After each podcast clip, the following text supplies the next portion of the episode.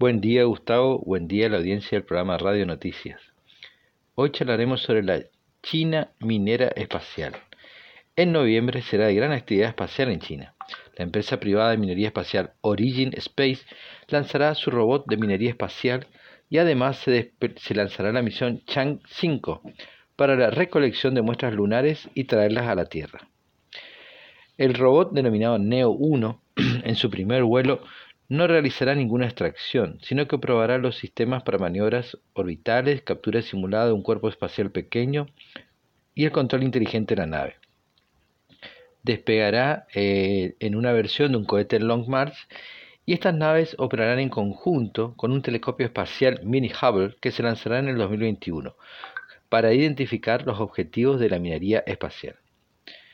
Por otro lado, el objetivo de la misión Chang 5 es recoger dos muestras, dos kilos de muestra en un sitio cercano a Mons Runker, en la Luna, y la duración de la misión sería de un día lunar, o sea, 14 días terrestres. Esta misión tiene cuatro componentes.